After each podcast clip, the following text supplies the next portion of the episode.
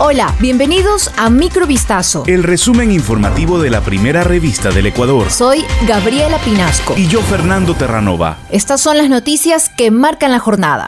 Faltando menos de dos semanas para que se lleven a cabo las elecciones previstas para el próximo 5 de febrero, el gobierno presentó una denuncia para que se investigue a 28 candidatos por su presunta implicación en varios delitos. Este miércoles 25 de enero de 2023, el ministro del Interior Juan Zapata acudió hasta las instalaciones de la Fiscalía General del Estado para presentar un informe emitido por la Policía Nacional. En declaraciones a la prensa, el funcionario indicó que los postulantes denunciados habrían participado en narcotráfico, minería ilegal, entre otras ilegalidades. Se trata de 22 hombres y 6 mujeres los que serían investigados y representan a 11 provincias.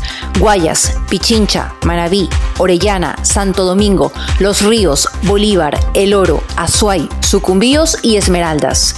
De ellos, 21 se han postulado para la alcaldía tres para prefecturas y cuatro para ocupar un cargo como concejal.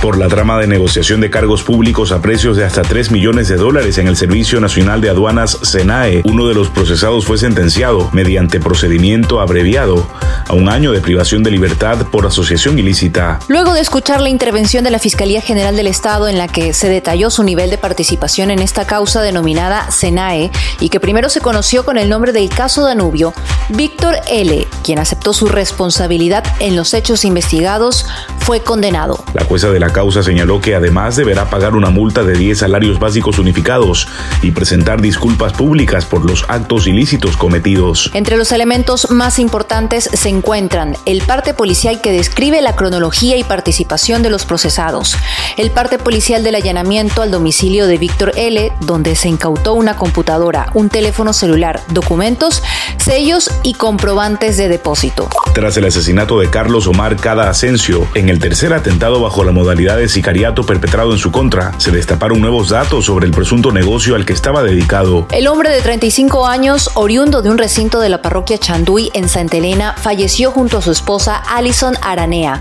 en una finca del cantón Pedro Carbo al norte de Guayas, a la cual habrían arribado para intentar resguardarse.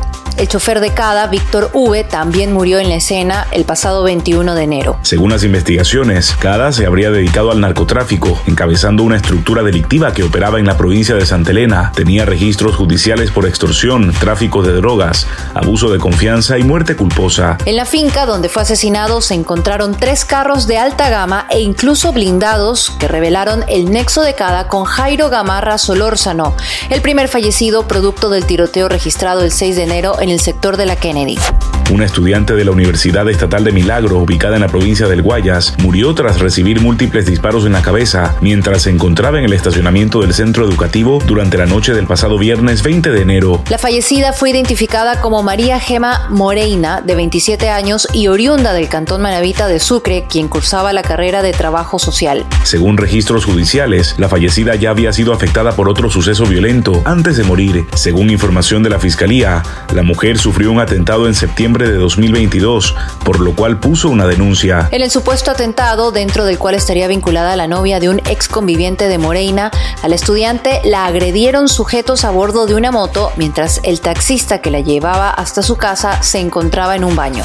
El ministro de Relaciones Exteriores de Ecuador, Juan Carlos Holguín, exhortó este martes a la comunidad de estados latinoamericanos y caribeños a tratar la crisis migratoria y el crimen organizado transnacional que afecta al continente. Durante su intervención en la cumbre de la CELAC en representación del presidente Guillermo Lazo, Holguín recordó que son las mismas estructuras las que operan en cada uno de los países de la región, según un comunicado difundido por la Cancillería ecuatoriana. El canciller de Ecuador mencionó en particular el narcotráfico, la minería ilegal, a la que acusó de destruir el ecosistema amazónico y las mafias de tráfico y trata de personas. El canciller también manifestó la complacencia del Ejecutivo de Ecuador por el retorno de Brasil a la CELAC y deseó que su participación contribuya a profundizar profundizar la integración, la concertación y el diálogo tanto dentro como fuera de la región. Esto fue Microvistazo. El resumen informativo de la primera revista del Ecuador. Volvemos mañana con más. Sigan pendientes a vistazo.com y a nuestras redes sociales.